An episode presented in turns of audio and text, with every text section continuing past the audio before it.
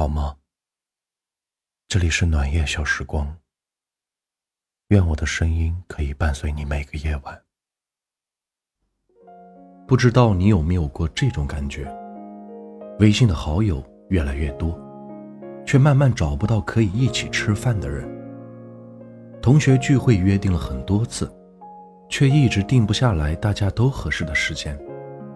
就连难过时想找个人诉说。可翻遍了通讯录，却找不到一个可以打电话的人。人和人之间的联络明明是更加方便了，可关系却越来越疏远。有时候甚至都不用刻意疏远，大家就已经渐行渐远了。我之前接触过几名实习生，刚毕业的年纪，满脸都写着青涩。因为来公司的时间差不多，他们总喜欢凑在一起，叽叽喳喳地说个不停。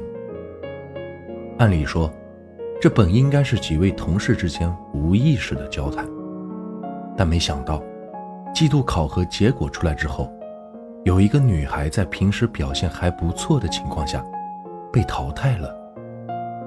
一了解才知道，原来，是跟她走得最近的女生，出卖了她。他当时所在的公司实行淘汰制，两名实习生中，最多只能转正一个。跟他走的最近的那个女生，竟然将他们私下里的聊天记录拿给上司看。虽然只是些只言片语，但上司还是信了。他就这样被扣了顶搬弄是非的帽子。女孩很委屈，她说自己压根没有想那么多。还把那个女生当朋友。有一次，因为房东催房租催得紧，那个女生正好钱不够，他还把自己省吃俭用省下来的钱拿给她应急。却没有想到，农夫与蛇的故事就这样发生在他自己身上了。这件事也让他明白了一个道理：切勿交浅言深。有时候，两个人的关系。不是你以为走得近了就真的关系好了，尤其是在职场中，有利益相交的两个人，有时候说不准哪一天就反目成仇了。生命中人来人往，很多人终将成为过客，别高估关系，是成年人初入社会必学的一课。前阵子我在知乎中看到有人提问。感觉男朋友出轨了，我该不该装作陌生人，加他微信试探他？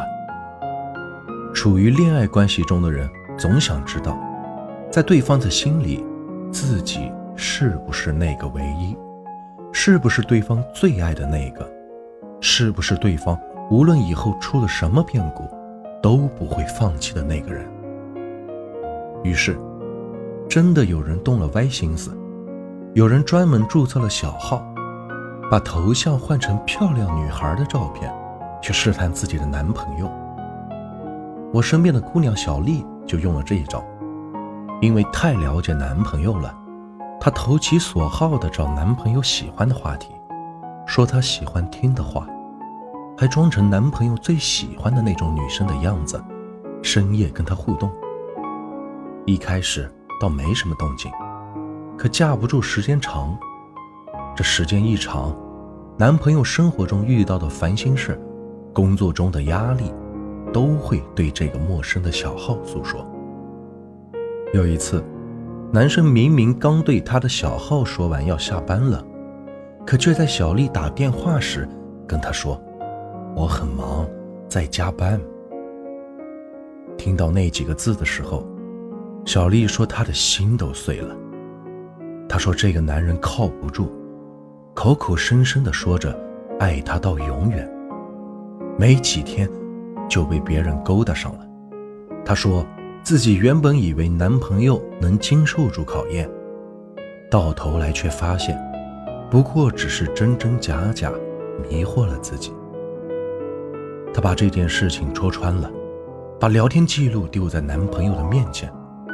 本以为男朋友会痛哭流涕的求她原谅，没想到，知道这是小丽试探以后，男生心灰意冷。他说自己也没有想到，一向最信任的人，居然用这种手段来试探自己。东野圭吾曾说过一句话：“世上有两样东西不可直视，一是太阳，二是人心。水至清则无鱼，人之察则无徒。”小丽的试探，到头来既伤了对方，也伤了自己。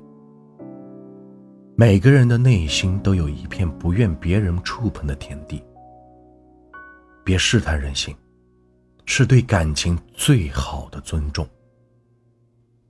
其实人和人之间的关系就是这样。有时你认为好到不能再好的朋友，你认为亲密无间的恋人，其实并没有把你看得很重。加菲猫里有一个故事，有一次加菲猫被卖到宠物店，主人乔治找了很久都没有找到。难过极了。直到有一天，乔治走进那家宠物店，一眼就认出了加菲猫，再次把它买了回去。这看起来是个皆大欢喜的故事，但在故事的最后，加菲猫说了一句话：“我永远不会问乔治，那一天他为什么会走进宠物店。”这听起来有点伤感，但没办法，我们的人生就是这样。你身边一定也有这样的经历：曾经许诺结婚时要当彼此伴娘的发小，到最后，你还是在朋友圈得知他的婚礼消息。平时说着要常联系的朋友，后来各奔东西，就再也没有见过了。那些说着要白头到老的恋人，还没等来第一场雪，就渐行渐远了。有时候你会怀疑自己，是不是我不讨人喜欢？是不是我又做错了什么？你也会感到迷茫。身边这个说要和我走到最后的人，为什么最后却离开了？其实是我们都忽视了，在人生的道路上，并不是每个人都会陪我们走到最后。有些关系，也不需要刻意疏远，就会慢慢变淡。就像我们明明说了再见，却再也不见，而这，才是人生的常态。所以。别把别人看得太重，别把自己看得太轻，也别高估和别人的关系。爱人爱七分，三分给自己。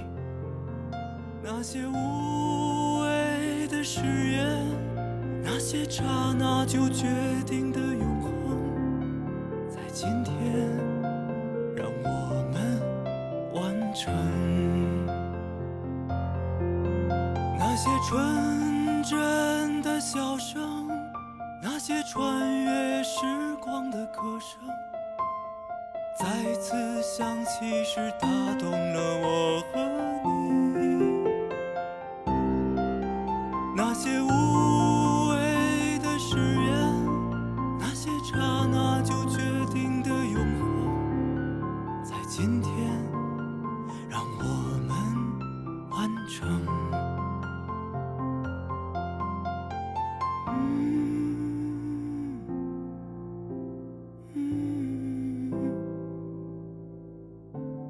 今天，让我们完成。欢迎您的收听，我是暖玉，晚安。